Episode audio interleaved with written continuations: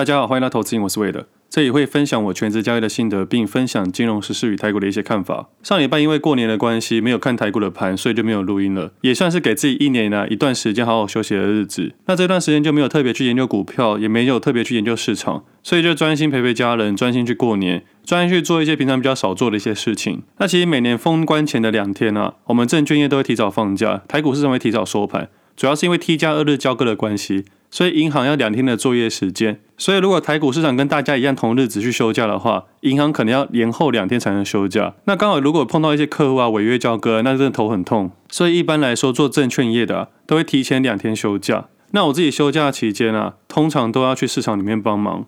不过今年比较不太一样，今年我发现市场不太需要我帮忙，我主要是负责去送货以及偶尔顾一下摊子而已。因为我姐的两个小孩子啊，我外甥跟外甥女啊，其实都蛮大的。我外甥已经高中了，他基本上已经可以开始做生意了，就等于市场多了两个人手在市场帮忙，所以我自然就比较多的空闲时间去做自己的事情。像提早休息的这两天啊，我通常都会去银行办一些事情。那今年还有多出时间啊，去练一下泰拳。那每次去银行办事情啊，难免都会听到一些理专在给客户推荐一些商品。以前我会对这种东西有点愤怒，因为很多时候他们都是用话术啊或一些说法。让一些比较不理解的客户啊，去买些一些他们不太理解的商品。以前我听到这些东西啊，会觉得有一点点负面，因为我会觉得说理专应该给人家一个很正确的观念。但慢慢现在去想啊，别人也有家庭要顾，别人也有他人想要过的生活。毕竟他们也算是销售业，不卖出一些商品，他们怎么会有佣金？怎么可以赚钱？所以我更能够站到别人的角度去思考。所以慢慢的对这件事情就没有这么大的负面想法了。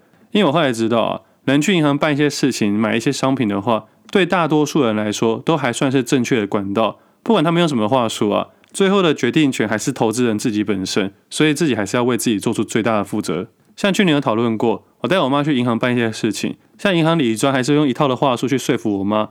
我自己会让我妈去听他们在怎么讲解，会再问我妈懂不懂这个东西。我妈自己会有一些想法，接着再问一下我的意见。我通常都会给她最后的决定，因为她是我的家人嘛。但是啊，对于别人来说，我通常不会给别人任何决定。通常都要对自己去负责。不过大多数的理专还是会说月配息啊，或每年配息啊这种东西去说服客户。现在想想这种东西啊，真的是一个很好的行销手法。不过没差，金融体系就是这样运作的。我只在节目上面尽量去分享一些客观的想法，尽量帮大家去破解一些话术跟手法。那最后的决定权啊，还是投资人本身。至少在银行的管道里面是正当的。比较起来，去一些奇奇怪怪的地方去投入金钱来说，还是相对安全的。但是难免对那些被洗的客户啊，都还是有一点点的不舍。不过就算了，就像股票市场一样，现在很多人讨论台积电，但是事实上啊，台股市场里面不是只有台积电这个个股，而且台积电这两天的走势啊，只上涨五 percent 左右。为什么用指这件事情啊？因为台股市场里面有很多其他的个股啊，涨幅都非常的惊人。在这两天的情况下，我们待会再聊啊。反正这次去银行办了一些事情，看了差不多的东西，做了差不多的决定。那近期生活比较有趣的就是学了泰拳。那我自己是越打越好玩，越打越有趣，所以基本上今年一整年都会持续学泰拳这项运动。因为对我这种无聊的人来说啊，能找到一个很有趣、很有热情的东西啊，是难能可贵的。通常你碰到的时候，你就要把它抓得紧紧不放，因为在这个年纪的时候，你要找到一个新的乐趣啊，是非常难得的。那这次休假的前一天去对练的时候啊，直接被对方打到爆血，这算是这几个月来啊第一次跟人家对练的时候练到爆血。其实我知道自己还算是个新手，所以在跟别人对练的时候，有时候在做防守的时候，动作可能不太确实，所以在被连续挥拳或连续挥人家拳的时候，在这被打到脸颊，然后嘴唇直接爆血。那我觉得这是很好玩的事啊，我跟这个人已经不是第一次对练了，我每次都被他打爆。那这一次我想说我自己练了一段时间，应该有点成果，所以我在跟他对练的时候，我就特别积极，特别记忆影片中的动作，然后打到中后的时间的时候，他突然间喊暂停，我以为他被我打他怕了或累了。然后心中那一瞬间有一点点的成就感，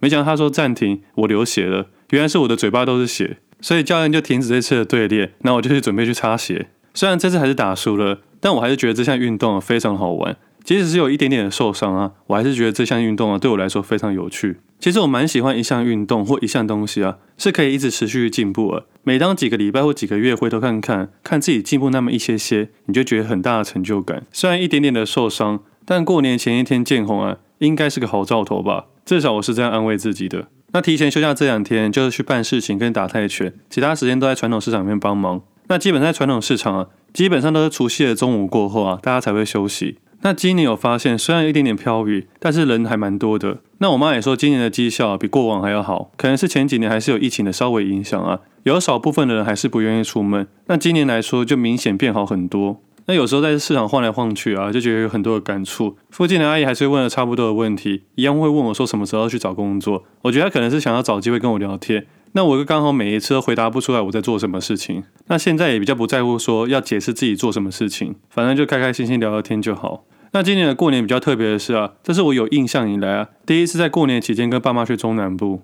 因为往年啊回老家都回台北，那今年比较特别啊，往中南部移动。其实中南部才是我真正的老家，因为我阿昼他们啊是住在苗栗通宵的。我记得小时候印象啊，偶尔会回到三合院去挖地瓜、抓泥鳅。那因为后来阿宙过世之后啊，就比较少回去了。我还记得我阿宙是做文具店的，所以小时候很喜欢去阿宙家，因为那边可以拿很多免费的文具。不过那文具店是很小杂货店那种感觉。所以可以挖到一些很久以前的东西，但因为阿宙过世之后啊，就比较少回去了。那今年去彰化、通宵啊、指南宫走走，那基本上去任何地方啊，都是人山人海。如果要让我去做决定啊，我绝对不会做这种事情。我觉得啊，过年期间如果非必要的话，还是待在家里就好。但因为这段时间是我状态最放松的日子，不需要去看盘，不需要理市场，不需要去做研究。基本上他们想要去哪里，我都会尽量去配合，就当做是把自己奉献出去了，奉献你的时间，奉献你的金钱。不然平常是一个很讨人厌的人，很多时候都说不要，因为大多的时间啊都埋头在电脑里面。那也利用这段时间啊，连续七个日子啊没有使用电脑，也有几个日子没有去健身，也有几个日子啊睡过超过九点。九点是一个开盘的日子啊。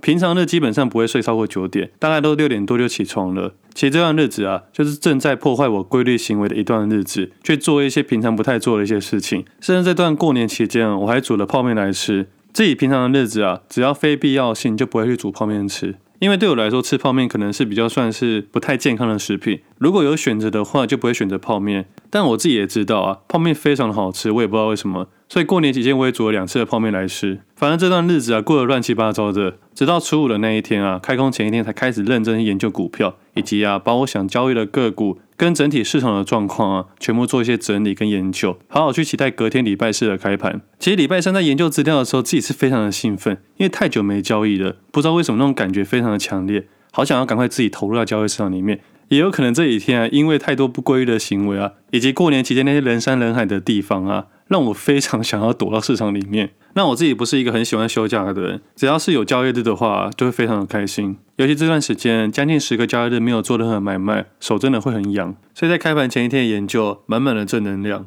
那么接下来来分享一下交易市场的东西。那礼拜三基本上先把国际指数做一个整理，还要把一些美股的主要权值股跟台股 ADR 的表现做一个整理，接着再依照自己库存里面的个股以及库存以外想要研究交易的一些个股啊的法说会财报做一个一系列的整理，就可以大概评估礼拜四开盘的走势了。如果以指数来说，最简单的方式啊，就看富台指期的表现。其实讲到这边，我相信各位听众啊，应该都有一种感觉，这不跟去年这个时候做的差不多的事情。其实股票市场大概就是这样子，只要你依照自己的规律、自己的条件、自己的一致性啊，你就可以找到市场上的端倪。发生什么样的事情，你大概就可以做出什么样的动作。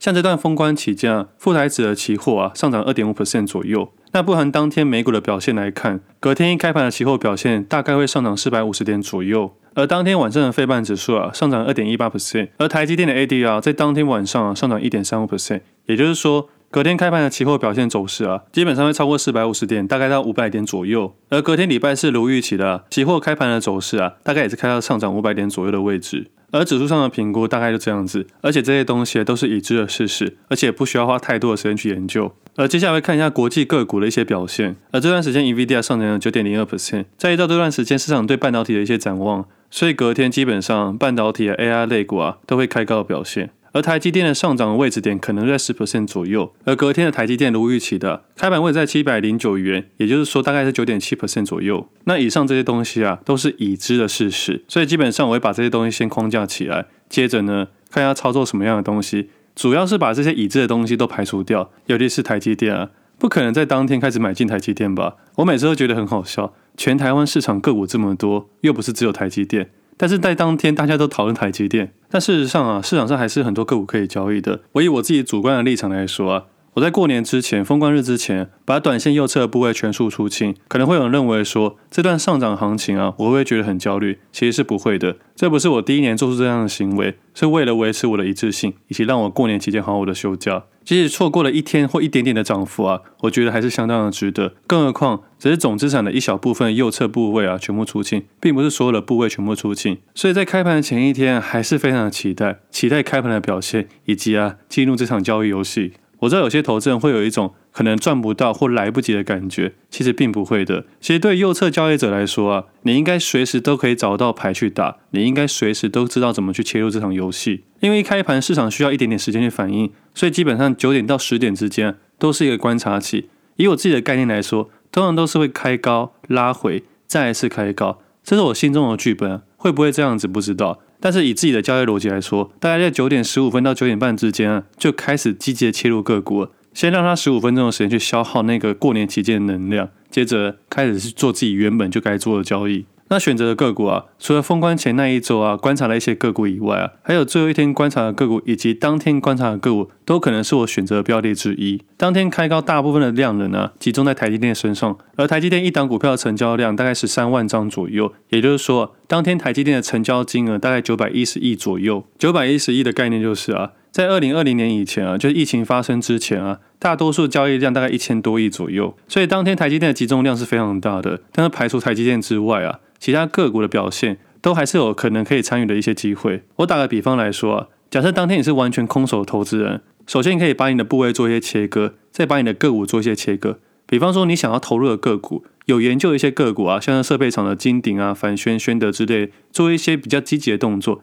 意思是，假设它开高的话，你还是会投入一部分的部位，因为你在这段时间有去做研究，你对于它比较有信心，你心中愿意投入它的价格，就会比其他个股还要再多一些些。那第二线的呢，就是如果有机会拉回的话，你就会积极做一些切入，像是梁伟啊、伟讯啊、联军啊、睿智、智胜等等的，这些会当做另外部位的切割。这两者最大的表现就是，一个是开高直接走高，一个是开高拉回再走高。所以你在部位上的配置，在前者会比较少一点点，在后者会比较大一点点。有些人可能会担心部位买不回来，其实基本上不太可能的，因为当天最终的交易量是五千亿左右，而扣除台积电抓一千亿的话，市场上还是有四千亿的交易量在流动。所以假设你的右侧部位是三十万、三百万、三千万、三亿甚至三十亿的话，其实都还是可以在一天之内全部打入的。所以千万不要担心说你的部位买不进去，应该要担心的是你不知道买什么样的部位。而当天自己在九点多之后开始切入部位后，接着开始积极做一些交易，然后有空闲的时间稍微看一下选择权的变化。我觉得选择权的变化也是蛮精彩的。你看到一大堆人在敲单，但因为过年前这段时间没有留任何选择权的部位，所以我就当那个旁观者在那边看他们交易。其实，在过年前啊，本来想要做一些选择权的交易，但是后来全部放弃，所以这段时间没有做到 buy call，也没有做到 buy put。而在周四跟周五的时候啊。在选择权的市场上面，自己也没找到什么可以操作的空间，所以目前基本上还是专心在个股身上。而今年对于市场的表现来说，应该会更积极做一些短线价差的交易。简单来说，今年投机行情的意味会比投资重很多。当你想要在开股市场说它是投资行为也没有问题，因为之后财报反应啊，会让市场的行情变化更快速。稍微去观察一下，大概可以看到十二月开始有正成长的一些个股啊。其实基本上在过年前啊，就有一些涨幅了。而接下来一月份的营收以及啊去年的财报也陆陆续续在公布的情况下，你会看到一些去年年检很多的个股已经不再下跌了。通常都是大多数的坏消息都已经反映了，所以在稍微低阶的个股呢，就可能会反映今年的行情。而股票市场啊，总是领先财报市场的。而那些去年就涨很多的个股啊，今年的财报表现啊才慢慢公布，你就会发现原来啊股票市场领先这么多。所以那些看营收财报好才打算要进场的那些投资呢，很容易成为市场的输家，就是这个原因。但是大多数的新手投资人都会以研究财报当做一个进场的入门。我也在思考为什么这样子，后来思考原因很简单，因为学校的老师教授都是这样教我们的，所以自然而然在投入股票的第一件事情就是研究财报。也因为这样子啊，市场才是常常会有来来去去的投资人。我打个比方来说好了。现在一定很多人用 ETF 的过去表现去跟你推估说未来可能也会这个表现。假设啊，过去年报酬率大概七 percent 左右，未来他会说未来也可能会七 percent 去反映，但事实上并不会这样子。过去表现代表过去，未来表现要现在去评估。但是因为新手投资人没有过去的数据去支持他们现在买进的行为，他们就很难做出重大的决定。也就是这样子，无限的循环，恶性的循环。所以大多数新手投资人会很容易失败，就是这个原因。我并不是说自己投资怎么样，也不认为自己投资非常的厉害。我想跟大家分享。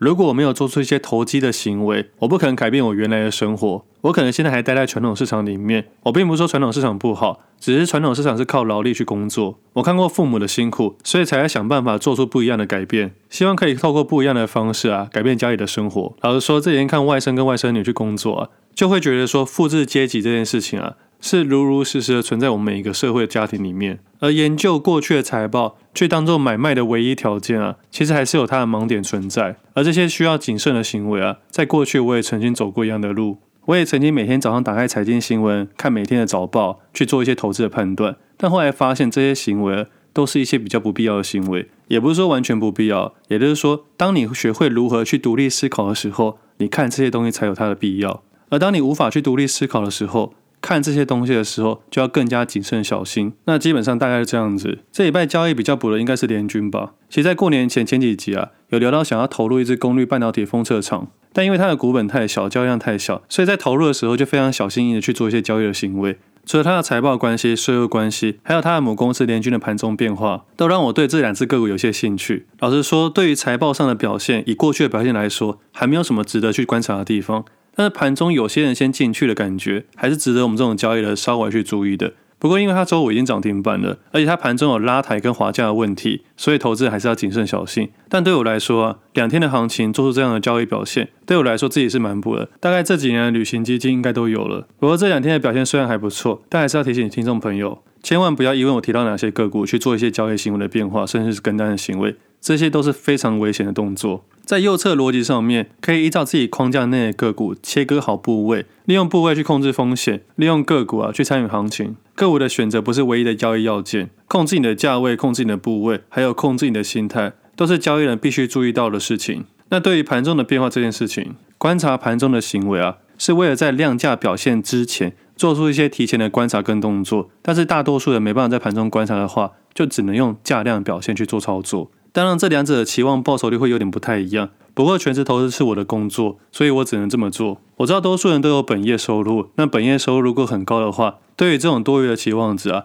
也不需要太过于纠结。反正找到自己的交易行为就可以了。那如果对于这两天行情，你有种没赚到的感觉啊，或许你可以试着说服自己啊，还好你不是做空的那一方，千万不要被这两天的行情以及社群媒体上一大堆好消息给影响到。你要知道，那些做空的人不会在社群媒体上面分享自己亏损的对账单，所以基本上那个同温层里面都是一些好的对账单，以及啊那些持有大涨的个股。也提醒听众朋友，不要忘记了，今年才刚刚开始而已，而接下来行情会比去年难上非常的多。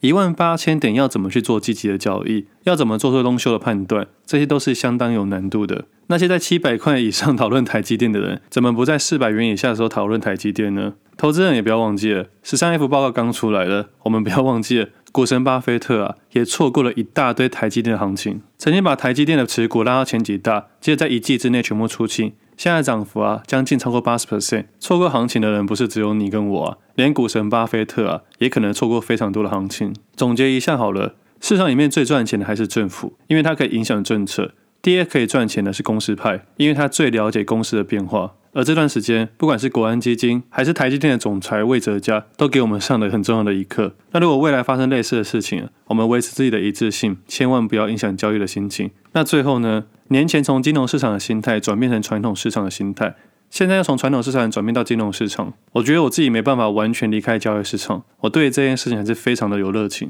但是不得不说啦，我觉得金融市场可能可以陪伴我一辈子。而今年去市场帮忙的时候啊，我明显感受到爸妈好像又变更老了。我自己相信有一天啊，金融市场不会在我生命里面结束，但是传统市场会。哪一年爸妈真的退休了，传统市场就会是我封关的最后一年。所以自己到现在。还是蛮珍惜去传统市场那些日子，因为金融市场永远有派对，而对我来说，传统市场有一天应该会结束。那现阶段的我啊，已经不太喜欢跟人家争辩，反正你就做自己喜欢的事情，做自己投资与生活的平衡。那新的一年的开盘这几天啊，我相信大多数的听众朋友应该表现还算是不错的。那如果你对今年的判断标准还是没有太多的想法跟逻辑，那最近 Pressway 的官方刚好有活动，从今天开始到二月二十九号以前，只要去登录就可以免费看我过去三年所写的所有文章三天。那详细的资讯内容啊，一样放资讯给大家参考。那最后祝福各位，新的一年大家可以投资顺利，可以的话年年获利。那今天节目先到这里，我们下次见，拜拜。